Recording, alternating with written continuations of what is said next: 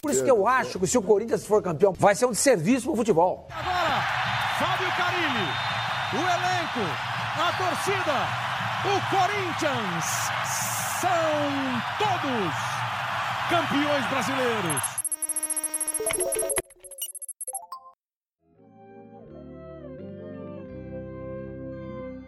Fala rapaziada, beleza? Lucas Oliveira com mais um podcast aqui no Corinthians Scout. O tema dessa vez é o seguinte: fiz uma enquete ontem no Twitter e algum seguidor que agora me perdoa, não vou lembrar o nome, me deu essa sugestão de pauta que eu achei muito interessante. O papo é o seguinte: o Corinthians de 2017 era um time retranqueiro? Por que eu escolhi esse tema? É bem simples. O Yuri recentemente fez um texto que você pode estar tá procurando no sccpscouts.com. Falava um pouquinho de como o Corinthians do Caribe em 2017 era subestimado. E muitas vezes você vai ouvir aquela falácia dentro da própria imprensa falando o repertório é o mesmo. O repertório é o mesmo, exatamente. É, é, é o músico de um tema só. É o músico de um tema só. Ele não tem, né, provavelmente, na prateleira da casa dele, ali na, na estante dele, ah. nenhuma literatura que verse sobre ataque.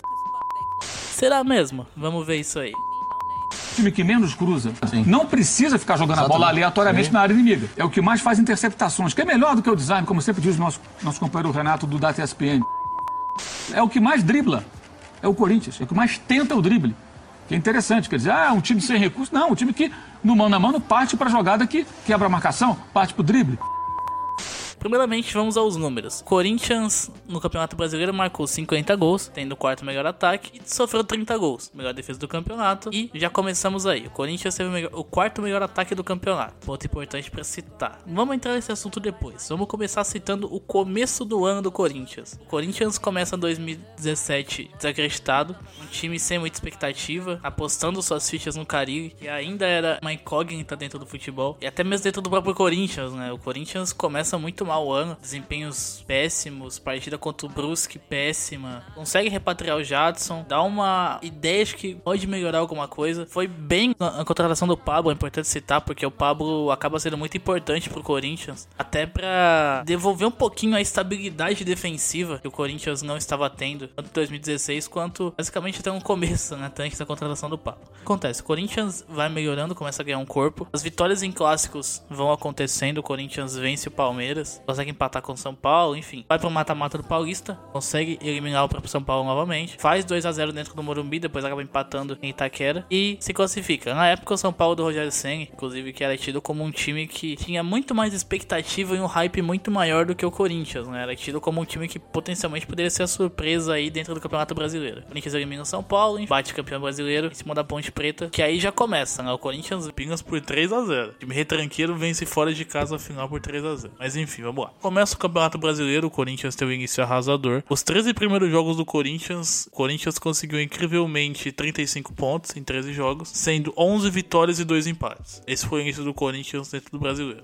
O Corinthians ficou incrivelmente 34 jogos sem perder, né? A última derrota havia sido para Ferroviária em Araraquara, que vocês inclusive podem colocar a culpa em esse que vos fala, porque eu estava lá, então podem colocar a culpa no apresentador. Depois o Corinthians volta a perder apenas na primeira rodada do retorno do brasileiro, no jogo com vitória por 1 a 0 ou do Trellis. E o Corinthians basicamente ali teve uma decaída, né? A gente vai entrar um pouquinho, já já um pouquinho nesse assunto, porque é importante citar algumas coisas. O Corinthians conseguiu a melhor campanha em um primeiro turno da história do Campeonato Brasileiro, com incrivelmente terminando um turno todo sem nenhuma derrota, que é um fato inédito. Até levantaram alguns pontos se o Corinthians poderia ser campeão invicto, como foi o Arsenal na Inglaterra, enfim. Ok, o que acontece? O Corinthians chega no segundo turno e despenca um pouquinho. Não a ponto de cair na tabela, mas em grau de desempenho. O Corinthians termina o primeiro turno sendo um time muito sólido. O Corinthians era muito sólido defensivamente, mas sem deixar a questão defensiva de lado. É importante citar alguns jogos, por exemplo, contra o Vasco. O Corinthians vence por 5 a 2 Partida contra o Botafogo também. São partidas que o Corinthians dominou o adversário. O Corinthians envolveu tendo posse de bola, tendo variação de jogo, uma hora ou outra subindo um pouco mais o bloco, outra hora jogando com o bloco mais baixo. O jogo passando muito pelo Guilherme Arana também, que a gente vai tocar um pouco nesse papo, mas é o cara que basicamente fez a, a lesão do Arana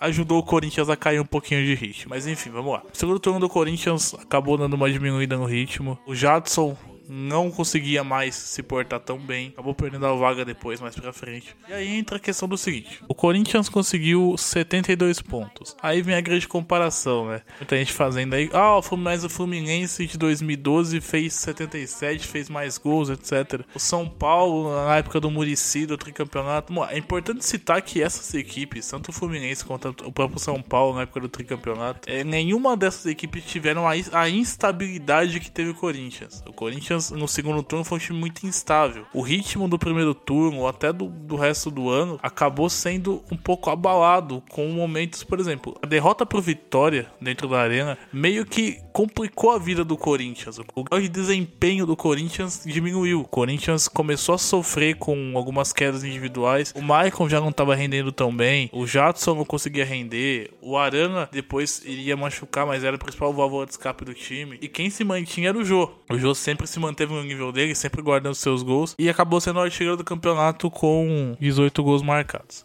Então vamos lá, vamos continuar aqui. O Corinthians, ao longo da campanha, ele teve um desempenho considerável em casa. O Corinthians termina o campeonato sendo o time com mais vitórias. O Corinthians conseguiu 21 vitórias ao longo. O quarto melhor ataque do campeonato. Ponto importante para citar, já que um time retranqueiro tecnicamente não deveria estar nos quatro ali. Beleza. Foi o quarto time com mais posse de bola também, tendo em média aí 54%. E foi o time que mais completou passes, ou seja, o time que mais passava a bola. Era o 11 primeiro em chutes. Importante citar isso do 11 primeiro em chutes, porque mostra um pouquinho de como era efetivo o Corinthians. O Corinthians do Carille tinha a síndrome de saber sofrer. O Corinthians sabia sofrer e, consequentemente, o desempenho do Corinthians ele variava muito. Apesar de ser algo recorrente, o Corinthians podia ser amassado, pressionado e em uma bola o Corinthians conseguia resolver o jogo. Foi assim contra o Grêmio em alguns momentos de Corinthians raiz, podemos dizer assim, onde de fato foi um time mais fechado, jogando de forma mais retraída, buscando contra-atacar, enfim enfim, o contra o Grêmio foi assim, o jogo, da, o jogo do segundo turno contra o Palmeiras, é, do primeiro turno, perdão, o Allianz Parque, que o Corinthians vence por 2x0, foi da mesma forma, um time muito sólido defensivamente, que dava a bola pro adversário, mas que pouco deixava o adversário sequer chegar Importante citar isso aí. Bom, continuando aqui. O Corinthians foi o time que mais criou chances de gol. 71 chances criadas no campeonato. O segundo time que mais perdeu gols. Ou seja, e muitos desses números acontecem por conta do segundo turno. No segundo turno, o Corinthians tem uma queda de nível muito grande. E alguns momentos a bola parecia não entrar mesmo. Por exemplo, o jogo contra o Atlético Goianiense, o Fagner acerta a bola na trave. O Cleison, que entra no segundo tempo, manda uma bola que o, terceiro goleiro do Atlético Goianiense, que o Marcos, consegue pegar um rebote, fazer uma partida espetacular. E aquele momento parecia que a, coisa não ia andar pro Corinthians, né? Marquinhos Gabriel acerta a bola na trave também. Enfim, foram exemplos aí pra ver como que os números de gols perdidos inflam bastante no segundo turno, né? Quando há uma queda de nível do Corinthians, até uma, uma falta de sorte um pouco maior também. O Corinthians, como eu falei, foi o quarto clube com o maior índice de posse de bola. Importante falar um pouquinho desse Corinthians do segundo turno, que é o seguinte: em muitos momentos, o Corinthians jogou apenas com volante.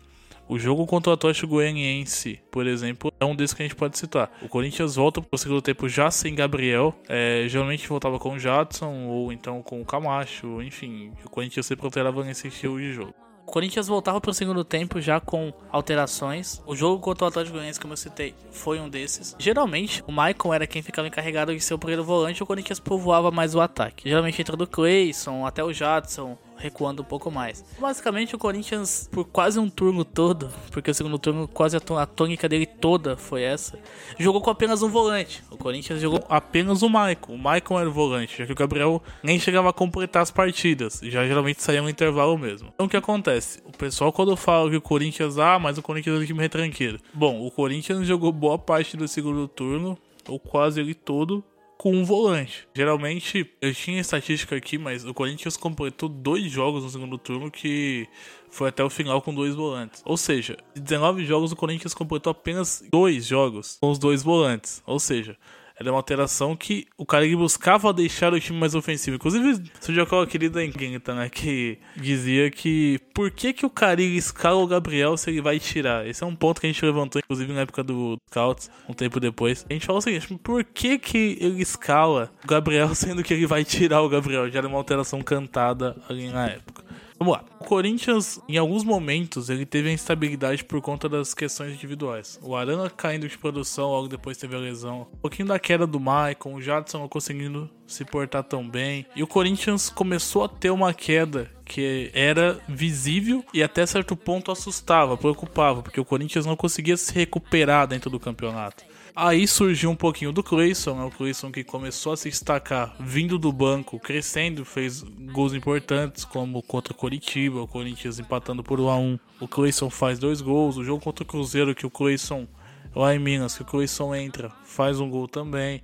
Então são pontos que o Corinthians no segundo turno teve uma queda muito por questão individual. Coisa que, por exemplo, o Fluminense de 2012 não teve. O Fluminense do Abel ele se manteve constante o campeonato todo. Até o próprio Corinthians de 2015, né, que a gente pode citar. O Corinthians não teve uma queda brusca como teve de 2017. O São Paulo tricampeão também era um time muito regular. Ele não teve um momento de instabilidade tão grande. O Corinthians teve. E esse foi o grande porém da história. Essa queda brusca do Corinthians fez levantar um milhão de parênteses em cima da campanha. Acabou subestimando um pouquinho a campanha do Corinthians, que passou de um time que termina o primeiro turno invicto, consegue uma façanha que ninguém conseguiu, fica 34 jogos sem perder em 2017 e vê tudo isso indo por água abaixo por conta de uma instabilidade, por quedas individuais, o Corinthians não conseguia mais responder individualmente falando. Por mais que taticamente o time não tenha mudado tanto. Vai mudar mais pra frente, nas vésperas do jogo com o Palmeiras. Aí o Corinthians de fato muda um pouco. Mais alguns números aqui para comprovar a tese. Aliás, só para destruir mais uma falácia, né? Que o Corinthians jogava com bola aérea. Isso aí acho que todo mundo já ouviu. O Corinthians foi o 19 time da Série A em gols de cruzamento. Ou seja, o Corinthians não era. Aliás, gol de cruzamento que eu digo bola parada, tá? Bola pelo alto. O Corinthians não tinha isso como arma. Na verdade, o Corinthians nunca teve, né? O Corinthians em bola aérea é uma coisa que defensivamente você assusta e ofensivamente você nem conta. Então, portanto, a falácia em torno de um Corinthians retranqueiro, ela, ela cai por terra aqui. Porque, por exemplo, quando você cita aqui, o Corinthians ficou 34 jogos sem perder no ano. Ou seja, um número interessante para um time que tecnicamente não era retranqueiro ou algo do tipo assim. O Corinthians que termina com o quarto melhor ataque do campeonato. Termina em o time que mais criou chances de gol. O segundo time que mais perdeu gols. Um time que conseguiu 35 pontos em 13 jogos, que foram aí os números de 11 vitórias e 2 empates que eu citei lá no começo. Teve o artilheiro do campeonato, que é o Jô, fez 18 gols. Tudo isso leva à tese do seguinte: você me desculpe, mas o Corinthians de 2017 ele é muito mais do que um time retranqueiro. Por mais que não fosse o melhor time, não é um time que vai entrar para a história do Campeonato Brasileiro. Até vai por conta do primeiro turno, mas por bola, não é um time que vai entrar história do Campeonato Brasileiro. Mas também não é um time que se restringia a se defender. O Corinthians tinha variação, o Corinthians tinha triangulações, principalmente com o Fagner e Jadson crescendo muito pelo lado, depois um pouquinho do Clayson também. O Corinthians tinha muito isso. E o Corinthians tinha um ponto que é a mudança geralmente surte efeito. Quando o Carig decide mudar no derby, escalando o Clayson, escalando o Camacho, principalmente para usar o Camacho funcionando bem para atrair a linha alta do Palmeiras na época do Valentim, para explorar o lançamento para tirar o poder do Palmeiras. Tudo isso de uma forma, inclusive um Corinthians avassalador nesse jogo, tá? É bom citar também. O Corinthians teve muitos bons jogos dentro do Campeonato Brasileiro 2017, sendo um time presente, um time que conseguia propor o seu jogo, conseguia fazer a sua ideia. Claro, o Corinthians em vários momentos ele baixava um pouquinho suas linhas de fato, se defendia, era mais reativo, era. Mas o Corinthians tem a vitória contra o Vasco por 5 a 2 a vitória contra o Santos por 2 a 0 a vitória contra o Bahia 3 a 0 a vitória contra o Botafogo por 1 a 0 o Palmeiras que decidiu o campeonato. Tudo isso sendo um time presente. O Corinthians tinha proposição de jogo, o Corinthians tinha uma ideia ali. E era um time que gostava de trabalhar a bola por baixo. Usava muito a bola mais vertical, digamos assim, do Balbuena, que era um passe mais direto, que buscava muito o Jô por conta disso. O Jô era muito importante fazendo o pivô, até para segurar. Depois, quando o Cleison começa a ganhar oportunidades, fica mais nítido, porque o Cleison dá profundidade e faz aquilo que o Jô precisava, né? Um ponta que consegue trazer para diagonal e etc. Então o Corinthians sempre foi muito mais do que um time que apenas se defendia. O Corinthians termina sendo o time que mais criou chance dentro do Campeonato Brasileiro. Coisas que para um time que tecnicamente retranqueiro acaba meio que pegando mal, né? E a bendita mania de querer diminuir Claro, é, ninguém tem a chave do futebol, ninguém tem a, a chave para se jogar futebol. O que se vê hoje é muito de querer diminuir o adversário, citando que o adversário é retranqueiro, que o adversário joga feio, etc. São coisas que você acaba buscando ofuscar o título do outro usando falácias, mentiras que caem por terra, como a gente está provando aqui. O Corinthians de 2017 não era um time retranqueiro, era muito mais que isso.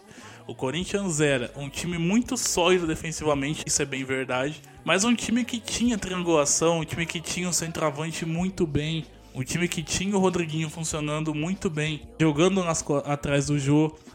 Era um time que tinha um, um, lateral que apoiava muito, que era o Guilherme Arana, que era muito ofensivo. Tinha o Fagner do outro lado. Era um time que tinha muita ideia, tinha muito coletivo. E conseguia abrir defesas, né?